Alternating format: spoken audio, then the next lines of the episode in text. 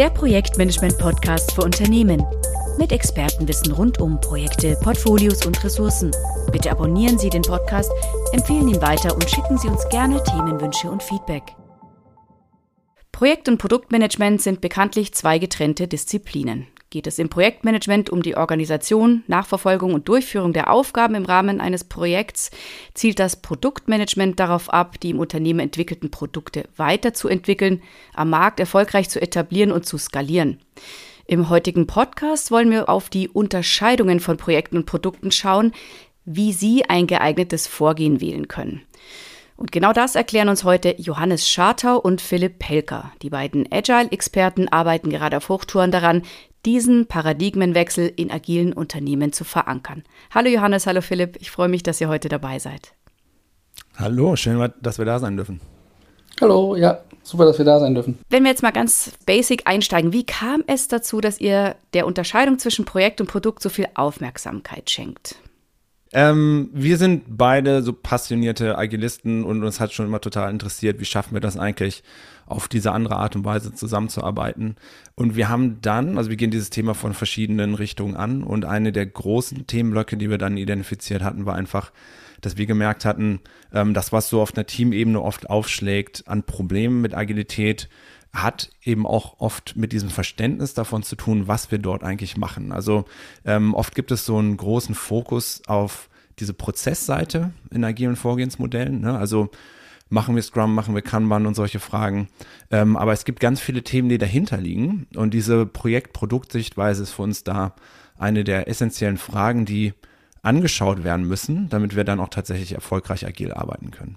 Was wir auch in unserem Alltag immer wieder beobachten als Berater, ähm, ist, dass wir in Umfelder kommen und dort Probleme, die eher oder Herausforderungen, die eher komplexer Natur sind, so gehandhabt werden, als wenn sie kompliziert sind. Und ähm, das ist für Johannes und mich ähm, eine der großen Dysfunktionen in der Denkweise, dass wir versuchen, etwas, was in einem komplizierten Bereich sehr gut funktioniert, auf einen komplexen Bereich anzuwenden und wir dann entsprechend Stolpersteine in den Weg haben und wir deswegen äh, unseren Blickwinkel ein bisschen weiten müssen und einfach anders über die Themen denken müssen sozusagen. Was bedeutet für euch die Unterscheidung der Domänen kompliziert und komplex? Vielleicht könnt ihr das nochmal, es kennt vielleicht nicht jeder, ähm, vielleicht nochmal drauf eingehen. Für uns ist es so, ähm, das ist jetzt so ein bisschen an dem, an dem Kneffen-Framework leicht orientiert von Dave Snowden. Und zwar ist es so, dass ähm, kompliziert ist etwas, dass ich ähm, ich, ich erkenne sozusagen, was meine, was meine Herausforderung ist, dann kann ich das analysieren. Also mit Expertenwissen und Zeit kann ich das Problem analysieren und mir auch eine Lösung dazu erdenken und dann muss ich diese Lösung nur noch ausführen sozusagen. Mhm. Das ist dann sehr stark, sage ich mal, in diesen Denkweisen aus dem klassischen Projektmanagement, das ja in Phasen sich unterscheidet und Dinge äh, entsprechend abarbeitet. Mhm. Bei komplexen Sachen verhält sich das etwas anders. Da kann ich im Vorhinein halt nicht sozusagen Dinge äh, analysieren und planen, sondern ich muss Dinge ausprobieren, muss dann erkennen, wie verhält sich etwas und muss darauf dann reagieren. Und äh, im Nachhinein werden mir Ursache, Wirkung etwas äh, deutlicher, aber ich kann das halt nicht im Vorfeld planen. Ich kann dir da gerne mal ein Beispiel aufmachen, gerne, was ich immer sehr, sehr passend finde für eine Verbildlichung. Mhm. Und zwar, ähm, denk mal an ein Straßensystem von einer großen Stadt. Jetzt nehmen wir mal München als Beispiel und sagen mal, die Straßen in München bestehen zu 50 Prozent aus Einbahnstraßen. Wenn ich jetzt irgendwo hinfahre, kann ich mir meinen Straßenplan nehmen und kann gucken, wo ich hinfahre. Ne? Und nach einer gewissen Zeit habe ich vielleicht sogar alle Einbahnstraßen kenne ich die auswendig und weiß halt, wo ich langfahren muss. Mhm. Das ist ein kompliziertes Problem, würde ich jetzt mal sagen, für mhm. diese Vereinfachung. Bei komplex wäre es jetzt, dass ich alle zehn Minuten die Einbahnstraßen ändern und ich im Vorfeld nicht, im Vorfeld nicht weiß, welche Straße wird jetzt demnächst zu einer Einbahnstraße. Grauenhafte Vorstellung, ja. Mhm. Genau, grauenhafte Vorstellung und mir hilft der Stadtplan nicht, mir hilft wahrscheinlich auch Google Maps nicht. Ähm, ich muss halt losfahren und irgendwie gucken, wie ich ans Ziel komme und äh, wenn ich auf der Straße bin, gucken, wo kann ich langfahren. Ne? Mhm. Ähm, ist natürlich ein Beispiel, ist ein bisschen wieder äh, simplifiziert, aber ähm, macht es, glaube ich, ganz gut deutlich, wenn wir von diesen Unterscheidungen der Domänen sprechen. Ja, auf jeden Fall. Mhm. Würdest du denn auch sagen, dass dann eben komplizierte Probleme klassisch abgewickelt werden? Ist es so ein bisschen die Denke dann und komplexe dann eher agil? Das ist natürlich so eine Verallgemeinerung, aber in gewisser Weise ist es das, was wir sagen. Also ähm, ein Projekt hat ja per Definition oder die Erfolgskriterien für ein Projekt sind generell eigentlich, dass ich versuche, in Time, Scope und Budget zu liefern. Ne, und das bedeutet dann ja, dass ich dieses Problem vorher tatsächlich durchdenken kann. Ich kann dafür einen Plan machen. Und wenn ich diesen Plan abarbeite, verändern sich die Begebenheiten gar nicht so, dass, sie, dass mein Plan irgendwie hinfällig wird. Mhm. Und ähm, wir behaupten, dass es äh, Problemstellungen gibt, bei denen funktioniert das aber leider nicht so, sondern wir müssen erst anfangen, tatsächlich etwas zu machen und im Laufe dessen ähm, neue Informationen generieren, von denen wir lernen. Und es kann auch sein, dass die Dinge, die wir am Anfang angenommen haben, dass sie sich zwischendurch einfach ändern. Ähm, und da haben wir es dann, wie gesagt, mit einem hochkomplexen Sachfall zu tun. Und wir behaupten, dass agile Vorgehensmodelle besonders dann hilfreich sind, also weil der Name eben schon sagt, dass wir flexibel daran rangehen möchten, dass wir ähm, schnell auf neue Informationen reagieren möchten. Und uns ist das immer total wichtig, klar zu machen, ähm, wir sind überhaupt nicht gegen Projekte, sondern wir glauben, dass ähm, hilft, äh, bestimmte Problemstellungen, die man zum Beispiel als kompliziert ähm, benennen kann, ähm, helfen Projekte total dabei, ähm, diese zu bewältigen. Und das ist dann auch das, das geeignete Mittel dafür. Also wenn ich, wenn ich zum Beispiel etwas, was ich vorher richtig durchdenken und durchplanen kann, wenn ich da agil vorgehe und dann quasi alle Wochen, alle zwei Wochen frage ich mich, machen wir eigentlich noch das Richtige? Machen wir eigentlich noch das Richtige? Aber gar nichts hat sich verändert. Dann wäre das höchst ineffizient. Also dann wäre das auch keine geeignete Vorgehensweise. Mhm. Ähm, und wir glauben, also aus unserer Erfahrung heraus ähm, und aus, aus dem, was wir gemerkt haben, was tatsächlich gut funktioniert, dass diese Projektdenkweise auf die falschen Probleme angewendet dann problematisch sein kann. Ähm, und dass eine Produktdenkweise, die eben anders gestrickt ist, also wo wir auch andere Erfolgskriterien haben, dass die für diese Klasse von komplexen Problemen, dass die dafür sehr gut geeignet ist. Und es geht eben immer darum, das Vorgehen zu der jeweiligen Herausforderung anzupassen. Ähm, also da gibt es kein richtig oder falsch, sondern es geht einfach darum, passen eigentlich die Mittel, die wir wählen, auch tatsächlich zu ja. unserer Herausforderung. Da ist wieder der Werkzeugkasten, genau, ja klar. Ein weiterer Punkt war ja, dass sich das Projekt an Phasen orientiert. Könnt ihr das nochmal genauer erklären? Du hast jetzt schon ein bisschen gesagt, was projekttypisch ist, aber vielleicht kannst du hier nochmal ein Beispiel liefern. Mhm. Ähm, ich, ich, muss dazu sagen, ähm, damit äh, unsere Zuhörer oder eure Zuhörer mhm. mir nicht vor Schienbein treten, äh, im klassischen Projektmanagement tümmel ich mich nicht mehr so lange und meine Erfahrung ist zehn Jahre alt und basiert auf PMI. Mhm. Und ähm, es ist da so, dass du ja ähm, entsprechend Phasen hast.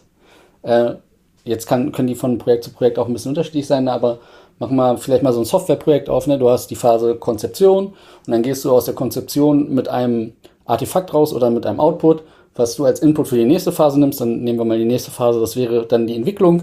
Und äh, anhand dieses Konzepts entwickelst du halt was.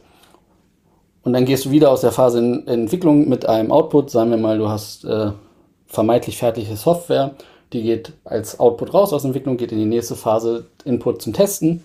Und dann testest du die Software und dann geht es wieder zum Ausliefern und dann hast du dein Projekt abgeschlossen. Mhm. Das bedeutet aber, dass äh, diese Phasen sozusagen in sich abgeschlossen sind. Und wenn du aus der Konzeption den Output rausnimmst äh, in die Entwicklung, äh, dass es dann mit Aufwand beziehungsweise viel Veränderung ähm, nötig ist, um noch Anpassungen vorzunehmen. Also, ne, wenn, wir, wenn wir das, was wir vorhin gesagt haben, mit wir analysieren etwas und erstellen dann einen Plan, ist es natürlich äh, kontraproduktiv, wenn ich den Plan halt auch immer wieder ändere, wenn ich eigentlich ein Problem habe, was ich durchanalysieren kann, dann brauche ich das ja eigentlich auch nicht ändern. Und ähm, das, das bedeutet, Änderungen sind nur noch sehr schwer möglich, ähm, was dann aber dazu führt, wenn wir komplexe Thematiken haben, dass wir hier, dass sich das hier ein bisschen beißt, ne, dass das dann schwierig wird. Ne? Starre, starres Konzept so, einfach, zu starre für diese genau. Flexibilität, die wir brauchen, ja. Äh, genau, also wenn ich dann für eine Änderung so einen extremen Change-Prozess oder so habe, mhm. weil ich mhm. davon ausgehe, dass, dass das ähm, alles planbar ist, dann habe ich natürlich ein Problem, dann nehme ich mir die Flexibilität, genau wie du schon gesagt hast. Ja. Ja. Das bedeutet ja auch, dass ihr sagt, dass die Pro Projektdenkweise bei komplexen Herausforderungen an die Grenzen stößt. Also wie kann eurer Meinung nach jetzt hier ein Umdenken stattfinden, dass wir es so ein bisschen plastisch kriegen? Also wir haben, wir wollen nicht mehr das an Phasen orientieren. Wie wäre jetzt die, der Weg? Wir versuchen das den Leuten generell so zu erklären, dass, ähm, und nochmal zu betonen, also wir denken, dass eine konsequente Produktdenkweise tatsächlich eine komplett andere Denkweise ist. Also wir als Menschen neigen oft dazu, die bekannten Muster auf das Neue anzuwenden Und wir behaupten, wenn wir wirklich über diese konsequente Produktdenkweise reden, reden wir über etwas sehr Unterschiedliches. Und wir machen das gern so ein bisschen transparent ähm, und verständlich daran, dass wir, also der Hauptunterschied ist eigentlich, ähm, beim Produkt kann ich zum Beispiel nicht die Enddauer ähm, vorher absehen. Ne? Das ist schon mal ein, ein großes Kriterium. Bei einem Projekt äh, kann ich das und möchte ich das auch. Also ich habe einen gewissen Zeitrahmen und bis dahin möchte ich da noch liefern. Beim Produkt gehen wir davon aus, wir werden dieses Thema auf unbestimmte Zeit weiter bearbeiten und es kann sein, dass es in zwei Wochen vorbei ist, weil wir gelernt haben, das lohnt sich einfach nicht. Es kann aber auch sein, dieses Produkt irgendwie 30 Jahre lang lebt. Und dann gehen wir äh, mit dieser mit dieser Vorstellung ähm, begleiten wir eigentlich Produkte immer durch einen Produktlebenszyklus hindurch. Also ähm, es gibt so eine Art Voridee, ähm, dann müssen wir bestimmte Optionen darin ausprobieren. Ähm, dann ist es so, dass wir tatsächlich ein, ein, ein, ein, vielleicht einen Prototypen haben oder etwas, was tatsächlich der Welt gezeigt werden kann. Und wir versuchen das dann hoch zu skalieren bis in eine Reifephase. Der große Unterschied ist aber, dass wir bei einer Produktdenkweise versuchen, eigentlich möglichst vom ersten Moment an im direkten Kontakt mit Kunden und dem Markt zu sein. Also wir gehen davon aus, also wir haben immer so ein, so ein generelles Misstrauen von den Informationen, die wir vorliegen haben und gehen davon aus, eigentlich wissen wir das gar nicht so genau. Ne? Also wir können es eben vorher nicht richtig durchanalysieren und planen, sondern ähm, wir haben Vorstellungen und da müssen wir gucken, ist das tatsächlich so? Und das müssen wir regelmäßig wieder fragen.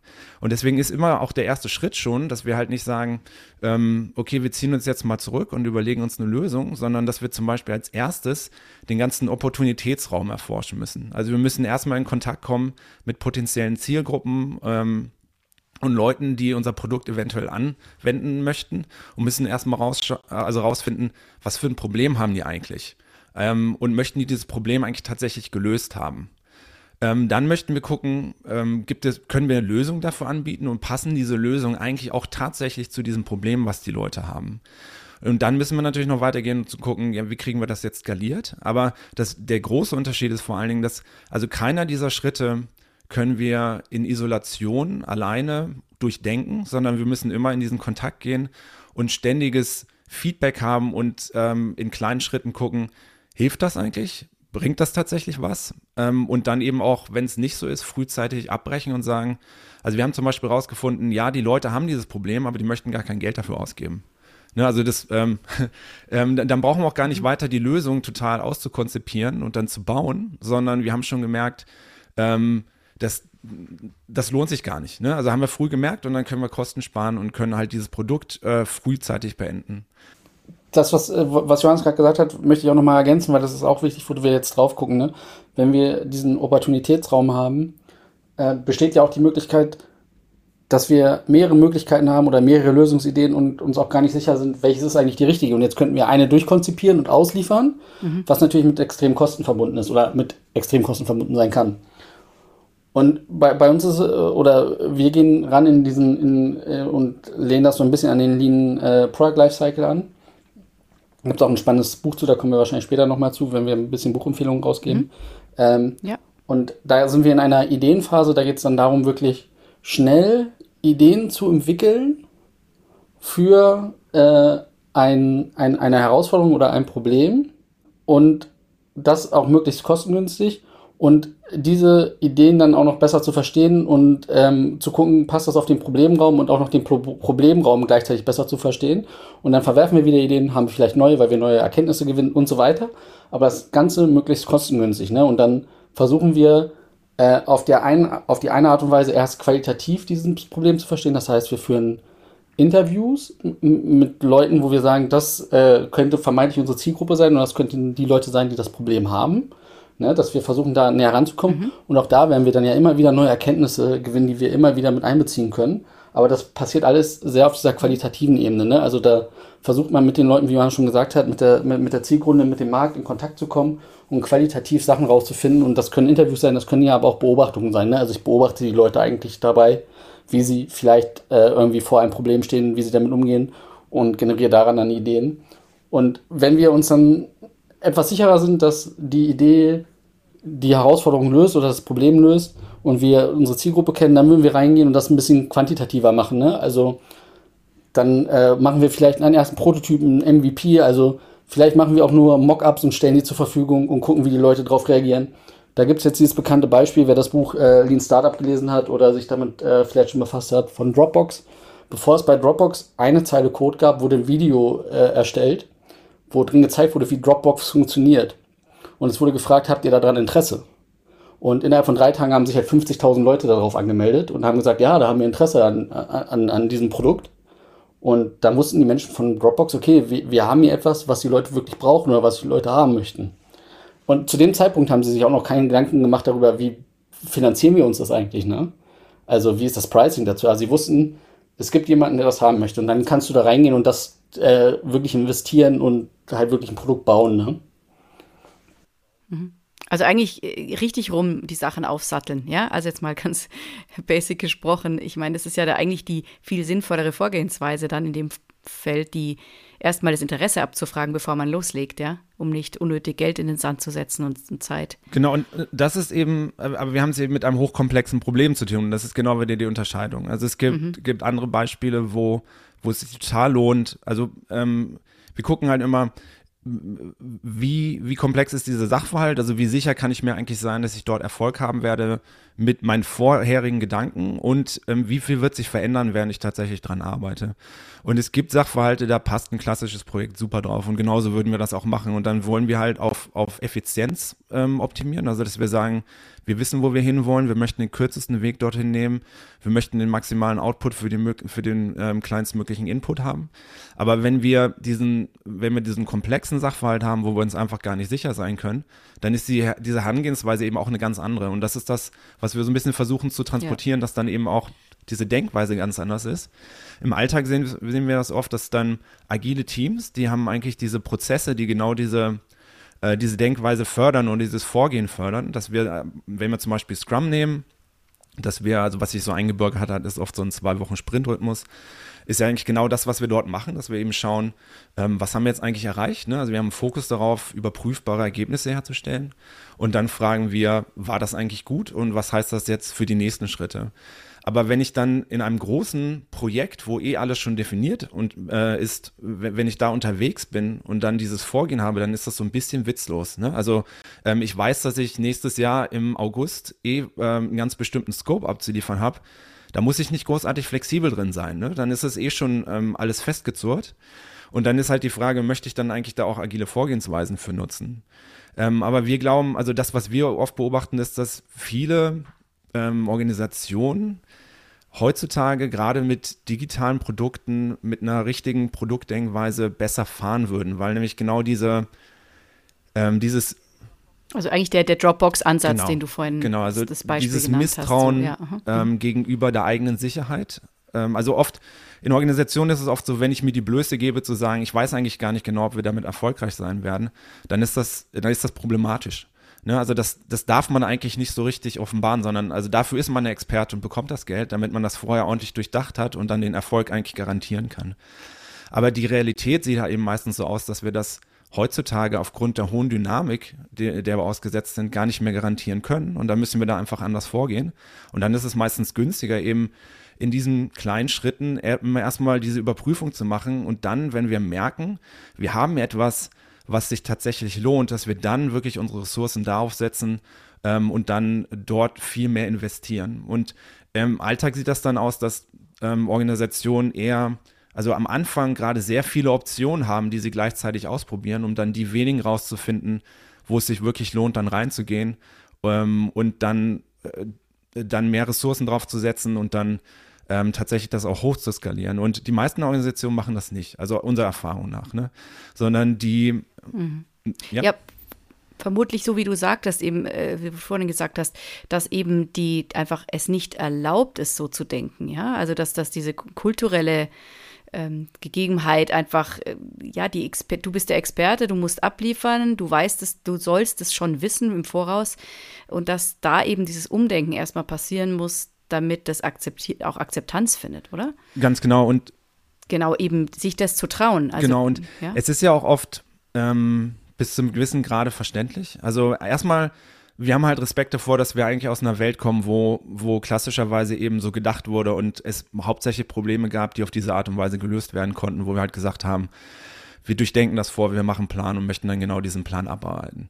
Ähm, aber es hat sich in den letzten Jahren einfach sehr, sehr viel gewandelt. Ähm, und dann ist eben auch oft noch so dieser Wunsch da, so eine Art Übersicht zu haben. Und also wenn ich jetzt halt hinkomme und sagen würde, äh, ich weiß überhaupt nicht, was wir machen und ich kann überhaupt nichts vorhersagen, mhm. ähm, das ist auch zum Beispiel nicht das, was wir meinen, ne? ähm, sondern ähm, wir, was wir benutzen, ist eben diese klare Übersicht am Produktlebenszyklus, wo es auch klare Erfolgskriterien für diese, für diese einzelnen Übergänge gibt. Also zum Beispiel, dass wir sagen, ähm, darauf, wo wir als erstes hinarbeiten, ist, dass wir ähm, klar eine Zielgruppe identifiziert haben und aus mehreren Opportunitäten, die wir dort sehen, dass wir die ausgewählt haben, wo wir ähm, momentan mit größter Wahrscheinlichkeit sagen können, da, da lohnt es sich, ähm, dort weiterzugehen, weil diese Leute tatsächlich ein Problem haben, was sie gelöst haben möchten und wo wir auch ein Potenzial sehen, dass wir das von unserer Organisation her auch abgebildet bekommen. Also dass wir, ähm, dass wir denken, wir können wahrscheinlich Lösungen dafür anbieten, wo sie diese Kundeninteressen und unsere Businessinteressen, wo die sich überschneiden. Ähm, und dann gehen wir zum Beispiel in den nächsten Schritt. Ne? Also, dass wir sagen, jetzt ändern wir den Fokus, jetzt gucken wir, mhm. dass wir wirklich mehrere Lösungen, die wir uns vorstellen können, dass wir die gegeneinander antreten lassen. Und ähm, dann der, ähm, die Ende von, das Ende von diesem Teil des Produktlebenszyklus wäre dann, dass wir sagen können, ähm, wir haben hier etwas gefunden, wo wir ähm, die ersten Indikatoren dafür sehen, dass diese Lösung tatsächlich auch das Problem adressiert, dass die Leute sagen, ja, das hilft mir ähm, und dann gehen wir weiter. Ja, also das ist halt wirklich da auch so. Mhm. Ja. Also so viel, wie, so viel Kontrolle wie möglich in dieses äh, ja unkontrollierbare Umfeld äh, zu bringen, hat man da schon gewisse genau, äh, eben, genau und es äh, gibt Vorgaben, es gibt klare Zielkriterien, möchte. es gibt ähm, eine Übersicht, wo befinden wir uns eigentlich, ähm, damit man eben auch dann sagen kann, nee, das lohnt sich jetzt nicht. Ne? Also, dass man, äh, das ist eben dort auch wichtig und das ähm, aus unserer Erfahrung ist das auch schwer in Organisationen, frühzeitig dann eben auch klar zu sagen, ähm, nichts deutet darauf hin, dass es sich lohnt, hier weiterzumachen und dann tun wir das auch gar nicht und dass es auch normal wird, gerade am Anfang viele Ideen zu haben, aber auch viele Ideen davon dann wieder einzustampfen und die zu machen, die zu machen, wo es sich wirklich lohnt, wo wir sagen, ja, also von allem, was wir bisher wissen, zeigen die Zeichen darauf, dass es sich hier lohnt, äh, auf jeden Fall den nächsten Schritt weiterzumachen. Naja, auch im Klassischen ist es ja immer wichtig gewesen schon und auch, auch immer äh, das Problem gewesen, dass sich die Unternehmen nicht trauen, Projekte rechtzeitig abzubrechen. Ja, oder das, oder, oder die Projektleiter dann eben nicht sich das eingestehen wollen, dass es jetzt eigentlich keinen Sinn mehr macht, weiterzumachen. Das war ja immer schon eigentlich Thema. Also, dass man schwer loslassen kann, habe ich das Gefühl. Genau, und das basiert ja. oft darauf, dass du diese Phasen dann aus dem Projekt durchlaufen hast schon und dann erst merkst, dass das Ergebnis vielleicht doch nicht das trifft, was du eigentlich treffen wolltest, aber du sehr viel Geld in die Hand genommen hast und dann ist es natürlich sehr viel schwerer zu sagen, ja, ja. okay, das lassen wir jetzt mal. Dann versuchst du halt noch das tote Pferd zu reiten und hast die Hoffnung, dass es nochmal anders ist. Ähm, genau. und, und, und das ist ein Knacksus. Ich, ich glaube, da wollen wir dann ja auch nochmal in der nächsten Folge drauf eingehen, wenn wir nochmal sprechen, weil das sind dann genau die Themen, ähm, die wir so ein bisschen adressieren, wie das Umfeld halt auch für Menschen, die so denken, vielleicht funktionieren könnte, damit ja. diese Leute auch wirklich wirken können. Mhm. Genau. Ja, genau, da äh, machen wir noch eine extra Podcast-Folge zu. Jetzt haben wir natürlich sehr stark hier Trendschärfen aufgestellt. Also das eine ist äh, klassisch Projektdenke, das andere Produktdenke. Gibt es denn da auch mal Überschneidungen oder in so eine Art hybride hm. Fahrweise? Ja, also äh, da, da, muss man natürlich mal gucken, wie der Begriff Hybrid so definiert wird. Da, da gibt es wahrscheinlich in den Köpfen ganz viele unterschiedliche Ansätze. F für mich wäre das jetzt in dem Fall äh, wieder ein kleines Beispiel, wenn wir jetzt in einem Softwareprodukt sind ähm, wo wir gucken, wie unser Produkt funktioniert, um so vorgehen, wie Johannes und ich das gerade äh, erklärt haben, sozusagen, um dieser Komplexität Herr zu werden. Gibt es wahrscheinlich aber auch auf technischer Ebene Sachen, die dann eher ein bisschen komplizierter Natur sind. Jetzt zum Beispiel eine ba Datenbank wird irgendwie geupdatet. Dann kann ich gucken, was verändert sich in diesem Update, was benutze ich davon in meinem Code. Kann das schon wahrscheinlich äh, vorher durchanalysieren und gucken, was muss ich eigentlich ändern und kann das dann eher wie ein Projekt eine Definition sozusagen planen und sagen, okay, das verändert sich, da muss ich ran, da muss ich zuerst ran, so und so viele Zeilen Code sind davon betroffen ähm, und das dauert wahrscheinlich so und so lange, ne, mehr oder weniger.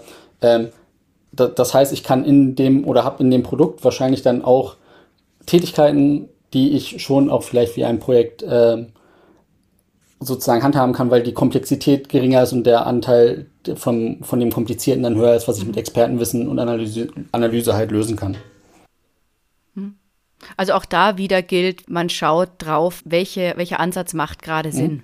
100 Prozent. Was, was uns dabei nur wichtig ist, ist ähm, oft tre treffen wir dann auf diese Vorstellung, dass eine Aneinanderreihung von kleinen Projekten dann letztendlich doch ein komplexes Problem löst. Und das ist das dann wiederum nicht. Also das ist uns dann nochmal wichtig, dass dann diese Grundherangehensweise tatsächlich anders ist. Ähm, und das, das lässt sich bis zum gewissen Grad kombinieren, aber ähm, es ist eben nicht dieses, eigentlich bringen wir doch wieder eine traditionelle Sichtweise rein, ähm, nur auf so einer kleinen anderen Art und Weise. Und da möchten wir einfach den Unterschied ziehen. Ne? Also das ist, das ist dann leider nicht so. Also wenn ich dann, äh, ich schneide jetzt alles einfach, statt, statt einem großen Projekt mache ich jetzt zehn kleine. Ähm, das ist wahrscheinlich nicht das Gleiche. Jetzt haben wir einige Beispiele schon gehört, aber ähm, was sind denn so eure größten, nach eurer Erfahrung, die größten Herausforderungen, wenn ich jetzt damit loslegen möchte? Also wenn ich jetzt irgendwie sage, okay, ich will das jetzt wirklich so handhaben, ähm, sinnvoll eben ähm, die eine oder andere Denkweise anwenden. Ähm, was sind so typische Stolperfallen? Wir werden ja im zweiten Podcast da nochmal näher mhm. drauf eingehen, aber vielleicht könnt ihr ein paar schon skizzieren. Mhm. Für mich ist es zum einen Teil, dass viele Menschen, die in diese Rolle jetzt äh, teilweise auch geschmissen werden, weil äh, Unternehmen jetzt agil werden möchten und zum Beispiel Scrum machen und dann habe ich früher als Projektleiter agiert und soll jetzt Product Owner sein ähm, dass sie vielleicht vieles von dem, was sie gelernt haben, auch wieder in einer Art verlernen müssen. Ne? Also, weil man anders denken muss und vielleicht einen anderen Blick drauf haben muss. Ich glaube, das ist erstmal eine Herausforderung und ich glaube, eine sehr, sehr große Herausforderung ist das, was Johannes vorhin schon mal angesprochen hat, ähm, Unsicherheiten zu akzeptieren. Ne? Und ähm, sich bewusst zu sein, dass die Lösung, die ich vielleicht im Kopf habe und die für mich persönlich subjektiv irgendwie die beste Lösung ist, vielleicht doch schlussendlich nicht die beste Lösung ist. Ähm, ich glaube, das sind so die, die zwei größten Herausforderungen meiner Meinung nach. Bin gespannt, was Johannes noch sieht oder ob er andere Sachen sieht. Also, also das Kulturelle, also dieser, dieser, dieses Umdenken der Menschen, die damit arbeiten und des Unternehmens, ja. Mhm. Mhm. Genau, und wir würden, wir würden dann einfach beim nächsten Mal da einfach nochmal richtig tief reingehen, aber mhm. generell ist es aus unserer Sicht, dass die, die meisten Organisationen nicht darauf ausgelegt sind, tatsächlich so zu arbeiten. Und das hat verschiedenste Gründe. Ähm, das hat einmal ganz viel mit Autonomie zu tun. Also um diese, um diese, diese kurze Feedback-Möglichkeiten herzustellen, muss ich wirklich auch im direkten Kontakt sein. Und ja, die meisten Organisationen ja, genau tendieren einfach mhm. dazu, das aufzustückeln, also halt diesen, diesen Kundenkontakt ähm, einfach auch zu trennen von der Umsetzung. Wir glauben, das gehört dringend zusammen dann diese Entscheidungsgewalt tiefer in die Teams reinzugeben, dass die auch wirklich diese Entscheidungen selber treffen dürfen. Ähm, und dann gibt es verschiedenste organisationelle Hürden, die, äh, die das einfach sehr schwer machen, ähm, weil klassischerweise einfach, also es, es gibt verschiedenste Wahrheiten in der Organisation, die so wahr sind, dass sie nicht mehr ausgesprochen werden müssen. Mhm. und, ähm, und dann, dann wird es schwierig. Also dort muss man dann meistens rangehen und das einfach nochmal transparent machen. Also zum Beispiel, ähm, eure Organisation schaut vor allen Dingen darauf, Unsicherheit zu eliminieren und Sicherheit herzustellen. Und Vorhersagbarkeit wird gefordert. Äh, Unsicherheit ist problematisch. Ähm, es gibt funktionale Silos, solche Themen. Und die machen das dann einfach ähm, den Anfang auf jeden Fall schwer, dass man dort wirklich gucken muss, wie schaffen wir das jetzt anders zu arbeiten. Also wie, wie schaffen wir die Voraussetzungen dafür, dass diese Denkweise auch tatsächlich dann umgesetzt werden kann, dass es nicht nur eine Ambition ist und wir nicht einfach das gleiche wiederholen wie vorher, weil nämlich alle Strukturen noch gleich sind, mhm. sondern dass wir das wirklich anders aufsetzen und dann auch tatsächlich diese anderen Ergebnisse einsammeln können. Ne? Also ähm, wir glauben, dass wenn wir es eben schaffen, die richtige Vorgehensweise für das richtige Problem zu finden und, und die beiden zusammenzubringen, dass dann eben auch die Ergebnisse dramatisch anders sind. Klappt das ganz gut, wenn man es mal geschafft hat, das Umdenken zu anzustoßen oder, oder ist, bleibt es schwierig, wenn es ein sehr traditionelles Unternehmen war, das immer schon ganz klassisch gearbeitet hat und also was wir merken ist, dass bei mehr Organisationen der Pro dieser Problemdruck zunimmt und dass sie viel mehr verstehen, dass sie, dass sie mit äh, den, den bisherigen Vorgehensweisen nicht mehr erfolgreich sind. Also das, das beobachten mhm. wir und dann hat man auch einen anderen Zugang, weil man das dann stimmt. eben darüber sprechen kann, warum braucht man denn jetzt tatsächlich eine andere Herangehensweise? Also anders gesagt, wenn ich auf eine Organisation der Leidensdruck zugehe, ist die groß genug, meinst du? Ganz genau. Ja, ja. Genau. Also mhm. die, eine Organisation ist brutal erfolgreich und dann komme ich irgendwie und sage, ja, ihr müsstet aber eigentlich mal anders arbeiten, dann werde ich wahrscheinlich wenig Gehör finden. Ja. Ähm, aber wir merken einfach, dass halt, also wir sagen das halt schon lange, dass es eben diese Dynamik zunimmt. Ähm, und meistens konnten sich die Firmen wenig darunter vorstellen. Wir haben jetzt es ist halt jetzt leider, wird es auch schon abgegriffen, aber also Corona ist zum Beispiel einfach so ein Beispiel, wo jetzt alle was mit anfangen können, weil es ganz plötzlich dramatische Veränderungen gab. Und da muss man dann drauf reagieren. Und ähm, und wenn man das oft nur mal so herleitet und sagt, ja, wo, wo, gibt es denn noch weitere Themen, wo ihr vielleicht merkt, oh, da hat sich aber plötzlich was verändert, ähm, dann kann man anfangen, auch darüber anders nachzudenken. Ähm, und wenn die Leute, also unserer Erfahrung nach, wenn die Leute es entweder einmal gesehen haben, wie das richtig funktioniert, ne? also nicht nur so, also es gibt auch viel so agilen Dogmatismus und so Fabelwesen äh, und alles ist dann besser und wir halten uns alle an den Händen ja, ja, und so, äh, Regenbogenschein ja. über uns. Mhm, mhm. Genau, ähm, mhm. ähm, das, das bringt auch nicht viel, sondern oft, ähm, was wir letztendlich eigentlich haben wollen, sind halt Ergebnisse. Und wenn Menschen das mal gesehen haben, ach, das macht total Sinn, aber es ist eben was anderes. Ähm, also wir können, wir können nicht so weitermachen wie vorher, aber es gibt einen fundierten Ansatz, der tatsächlich funktioniert und ich kann mir jetzt vorstellen, wie der aussieht, äh, dann ist es auch deutlich einfacher, äh, diese Veränderungsbereitschaft herzustellen, dass ja. die Leute sagen, ja, das, das bringt uns dann auch tatsächlich mhm. was. Also wir können dieses Problem, was wir haben, können wir auch damit lösen. Ja. Ähm, ich, ich wollte nur sagen, natürlich ist es erstmal so, dass der Reflex vom Menschen ist, dass auch diesen wieder mit dem gewohnten Muster versuchen Herr zu werden. Ne? Also ähm, es muss dann schon, wie Johannes gerade gesagt hat, das ein bisschen dargestellt werden und dann auch die Bereitschaft sein, zu experimentieren und auch wirklich zu sagen, okay, wir können damit aber auch scheitern und das ist ganz normal. Ne, damit die Leute diese Möglichkeit haben und vielleicht dieses, was Johannes vorhin angesprochen hat, dieses Denken, okay, scheitern, tut, äh, scheitern ist nicht gut, ähm, dass, dass man äh, das irgendwie ablegt und da diesen Sicher die Sicherheit gibt, weil äh, das Ziel ist einfach schnell zu lernen. Ne? Also, mhm. dass man. Und ja, genau. Und wenn man das zum ersten Mal ne? macht, da ist wahrscheinlich ja. die, die Wahrscheinlichkeit groß, dass da mal einfach auch gestolpert genau. wird, ja. Genau, also genau. klar. Genau. Ja, ja, ja. Wenn ich jetzt diesen produktzentrierten Ansatz in den Projektalltag einbringen möchte, was wären denn jetzt von euch, falls man das so pauschal sagen kann, so erste Schritte? Wie lege ich damit los? Also ihr würdet quasi, also in der Regel holt man sich einen Berater oder wie, wie, wie fängt man mit sowas an? Mit dem Umdenken? Mhm.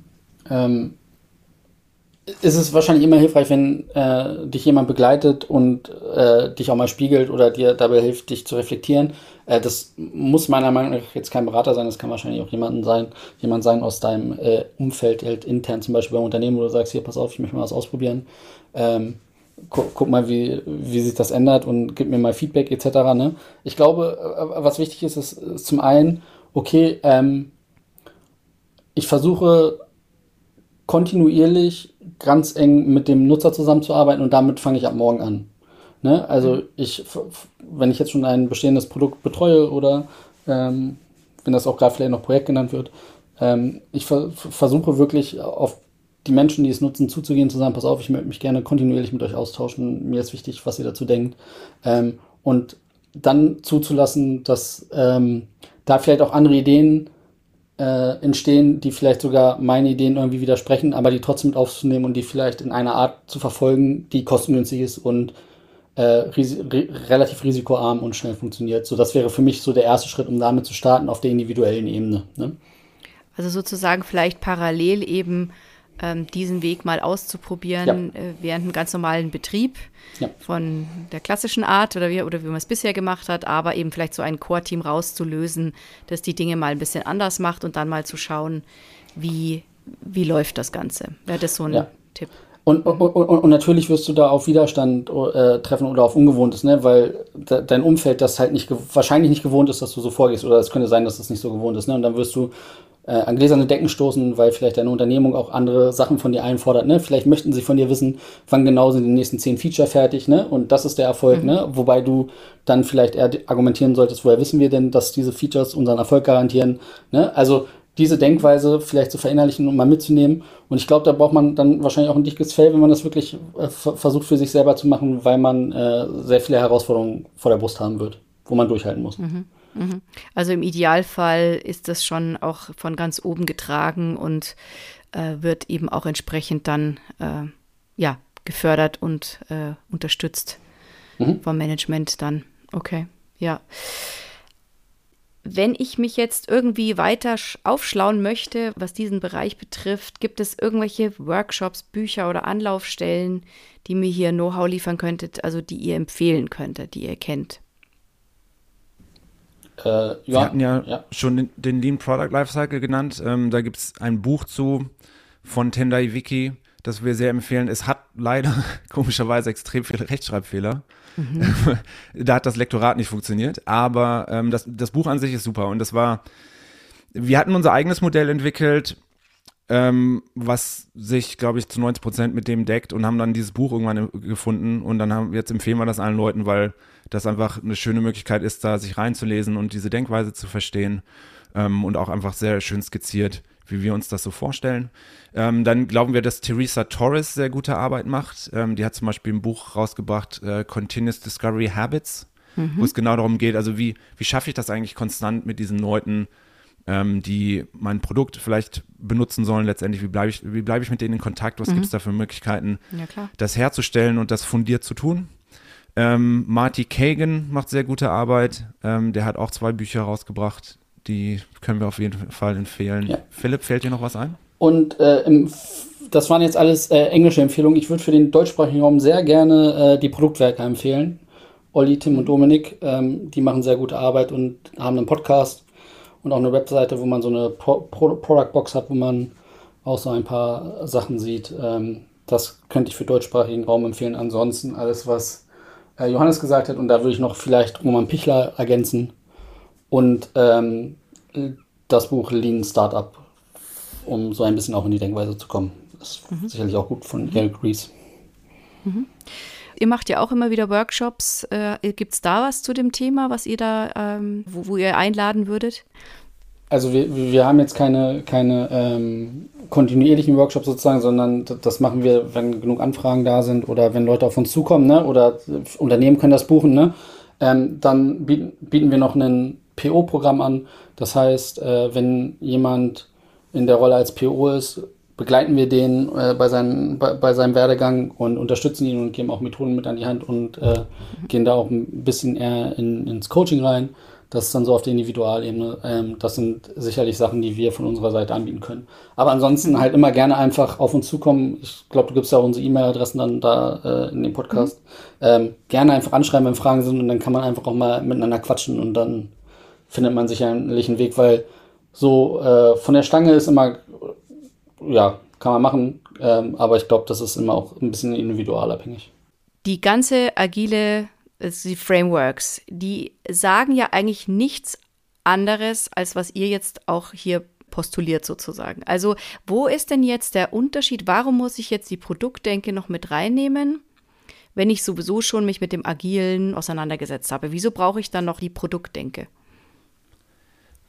Weil wir, wie gesagt, im Alltag einfach gemerkt haben, es, also diese, diese Vorgehensmodelle sind alleine nicht genug. Und mhm. die Frage ist eben, ähm, was, was bauen wir da eigentlich und woher wissen wir, dass das richtig ist? Ähm, und diese, ähm, diese Product Owner Rolle ist kriminell unterrepräsentiert in mhm. der agilen Community. Also es gibt Milliarden von Workshops für agile Coaches und Fortbildungen und es gibt so, ähm, es gibt ein paar Sachen für Product Owner und aus unserer Sicht gehen die überhaupt nicht weit genug.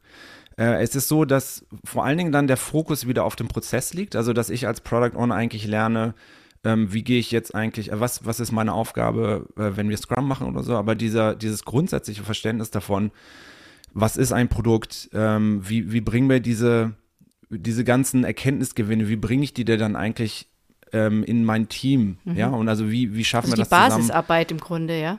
Äh, absolut die Basisarbeit. Mhm. Und aus dem Grund, weil es aus unserer Sicht, ähm, also es gibt einerseits diese, diese noble Absicht, nicht zu viel zu definieren und viel Freiraum zu lassen. Und das sorgt aber dann oft dafür, dass die bisherigen Muster angewendet werden. Mhm. Und ein ganz klassisches Muster ist eben, dass Organisationen ähm, in, also sagen irgendwie, wir wollen agil sein und bis, aber dann eigentlich alles außenrum, um diese agilen Teams zu machen wie bisher Klasse auch. Stricken, ne? Also, ja, ja.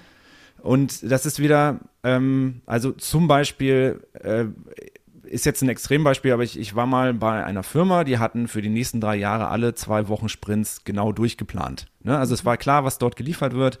äh, für die nächsten drei Jahre. Und das war dann halt agil. Ne?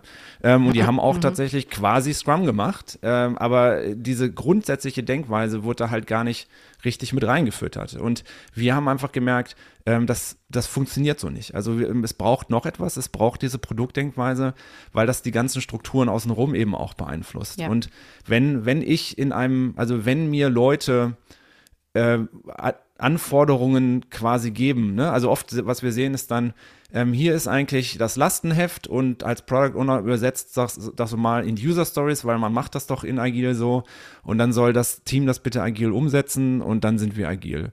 Und da fehlt aber eben diese ganze grundsätzliche Denkweise, die dann dafür sorgt, dass wir tatsächlich flexibel vorgehen können.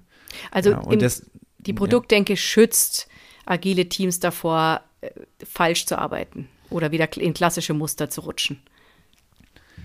Ja, und äh, die müssen, aus unserer Sicht, müssen die Hand in Hand gehen. Ne? Mhm. Also es ist genau, ähm, also das sind einfach zwei Komponenten, die zusammengehören. Ich, also ähm, in, in, letztendlich ist es genau wie du gesagt hast, also äh, das alles, was im agilen Raum gesagt wird, ist ja fast das Gleiche, aber wir, wir spalten es dann nochmal so ein bisschen auf und betonen halt diesen Aspekt, weil wir einfach merken, der fehlt. Also es gibt so einen großen Fokus auf diesen Prozess und auch wieder auf diesen Liefer- und Umsetzungsprozess. Aber zum Beispiel diese Frage, ähm, wer sind denn unsere Kunden? Wie sind wir im Kontakt mit denen? Ähm, wie, wie testen wir denn unsere Ideen? Wie generieren wir Informationen? Die ist einfach sehr unterrepräsentiert und das sorgt dann eben dafür, dass wir letztendlich dann doch wieder das Gleiche machen wie vorher. Mhm. Ja, macht total Sinn. Klar, klar. Philipp, magst du da was da noch dazu sagen? Nee, hat Johannes schon sehr gut ausgeführt. Ich würde einfach das noch so kurz beschreiben, dass die äh, agilen Frameworks und Methodiken halt oft einfach dafür verwendet werden, äh, sich auf das Delivery zu fokussieren ne, und das Discovern komplett auslassen, beziehungsweise es teilweise sogar separieren in andere Abteilungen oder so und so weiter. Ne, und dieser kontinuierliche Aspekt äh, da halt nicht vorhanden ist, den wir gerade hoffentlich so ein bisschen auch verdeutlicht haben. Mhm. Also im Grunde muss da noch mehr Aufklärungsarbeit rein und Awareness kreiert werden, dass man diesen Aspekt, den Discovery-Aspekt sozusagen über die Produktdenke, ja, ganz klar verfolgt, damit man eben die andere Arbeit machen kann. Also eigentlich Teil 2 dann machen kann, ja. Genau. genau. Und, und, und vor allem, ja genau, und vor allem auch dieser, diese, dieses kontinuierliche, ne, dass ich immer wieder neue Sachen entdecke, die immer wieder in mit einbeziehe, ne? also dass das so ein kontinuierliches ist und dass das auch keine abgeschlossene Phase ist, ne? also dass ich wirklich immer wieder neue Erkenntnisse habe, die ich wieder mit einbringen sollte und so weiter, ne? also dass ich das nicht äh, separieren kann, sondern dass das eher ist wie so ein DNA-Strang, der so ineinander verzweigt ist, ne? Mhm. also mhm. äh, ich glaube, das ist nochmal ganz wichtig, dass man, dass man darüber auch nochmal nachdenkt, äh, mhm. wie man damit umgeht, ne? Ja. Wenn ihr jetzt eine Art Schlussplädoyer halten wolltet. Ähm, ich frage das immer gerne, damit eben nach so einem längeren Podcast wirklich die wichtigsten ja, Schlagwörter, Sätze, die euch, die ihr weitergeben wollt an, an die Hörer, nochmal gebündelt äh, im Kopf bleiben können. Also was, was wären die last famous words? Also ähm, ich versuche es nochmal zusammenzufassen und ich hoffe, ich mache da nicht noch neue Fässer auf. Aber ähm, die Art und Weise, wie wir es manchmal den Leuten kompakt auch nochmal versuchen rüberzubringen, ist, dass so diese traditionelle Projektdenkweise eigentlich so eine Art linearer Pfeil ist. Also ich habe einen Punkt X, da starte ich und dann kann ich einen geraden Pfeil in die Zukunft ziehen und sagen, da geht's hin. Das weiß ich, es wird sich nichts verändern. Wir müssen einfach diesen Pfad folgen, nehmen den kürzesten direkten Weg und dann heißt das automatisch auch Erfolg. Und für einen ähm, großen Teil von Problemen, die wir, denen wir im Alltag ausgesetzt sind, funktioniert das. Dann gibt es eine andere Problemklasse, wo das nicht funktioniert. Und da müssen wir uns von diesem linearen Denken trennen. Dort müssen wir eher in Zyklen und so Kreisen denken, also halt so sich, sich wiederkehrenden Iterationen ähm, wo wir viele kleine Schritte machen und konstant neue Informationen generieren und immer wieder fragen müssen, machen wir eigentlich gerade das Richtige und was hat sich jetzt eigentlich gerade verändert? Und dort gehen wir dann schrittweise weiter ähm, und denken, also integrieren diese neue, diese neuen Sichtweisen ähm, und machen das auf eine unbestimmte Zeit, bis wir sagen, jetzt lohnt es sich nicht mehr. So würde ich das zusammenfassen. Also im Grunde wie ja, im Grunde wie so ein Funnel, oder? Wie man sich das vorstellen kann. Man man hat erstmal einen großen Kreis und es wird dann nach unten hin immer, immer genauer, exakter, detaillierter, äh, je näher man sich dem quasi dem Produkt, das man dann tatsächlich entwickelt, weil es eben äh, der Markt will und äh, weil es eben Sinn macht, am Schluss dann ein Produkt rauskommt. Könnte man das so hm, als Bild sich abspeichern? Ja und nein. Ich, also ja, und ich glaube, es gibt dann wieder die Gefahr, dass viele Leute dann denken, am Ende habe ich dann doch die eine richtige Lösung, aber wir behaupten halt, bei einer hohen Dynamik so. muss ich halt immer wieder auf verschiedenen Ebenen durch diesen Funnel neu durchgehen. Also ich habe dann vielleicht ein etabliertes Okay. Produkt, Mhm. ähm, aber ich muss dann Okay. weiterhin ähm, durch, dieses, durch diesen Verlauf neu durchgehen, weil es wieder Aspekte von meinem Produkt gibt, wo ich das wieder komplett neu ausprobieren muss. Und das Pro Okay, okay, dann passt das ja, Bild aber irgendwie wirklich. schon, also weil dieser stimmt, Funnel ja. passt zum Beispiel für den Ja. Lebenszyklus, weil ich am Anfang sehr viele Ideen habe und ich versuche, die kleiner zu bekommen. Ne? Oder also ich versuche, diese Zahl zu, zu verringern. Mhm. Ähm, und dann ist es tatsächlich so, also wenn wir unsere, ähm, in der Organisation haben wir verschiedenste Produkte, die wir gleichzeitig entwickeln, die sind in verschiedenen Stadien vom Lebenszyklus. Und dann sieht es tatsächlich aus wie ein Funnel, weil ich ho hoffentlich am Anfang sehr viele Ideen habe und dann in der Reifephase eher wenige weil ich nur die durchgezogen habe, die tatsächlich gut funktionieren. Also da passt es, aber äh, das ist eben dann so, das, ähm, das was wir immer noch mitgeben, ähm, auf einer anderen Ebene habe ich die gleiche Thematik dann aber wieder. Also ich habe ein Produkt, was zuverlässig Geld reinbringt, ähm, aber ich muss, um am Markt bestehen zu können, muss ich dann auf einer anderen Ebene diese gleiche Denkweise wieder an, ähm, anwenden, um dann regelmäßig ähm, mein Produkt auch neu zu erfinden. Ich glaube, ich würde einfach mitgeben, einmal darüber nachzugehen, äh, nachzudenken, das Vorgehen, was ich irgendwie gerade vor der Brust habe, was macht da eigentlich Erfolg aus? Und was ist der vermeintlich beste Weg, um diesen Erfolg herzustellen? Wenn man darüber, glaube ich, nachdenkt, was den Erfolg ausmacht und wie ich vielleicht zu diesem Erfolg gelangen kann, vielleicht merkt man dann schon, schon, schon selber, dass die ein oder andere Herangehensweise einfach idealer ist oder ich vielleicht mein Vorgehen oder mein, wie ich vorgehe, halt etwas anpassen muss. Ja, wunderbar.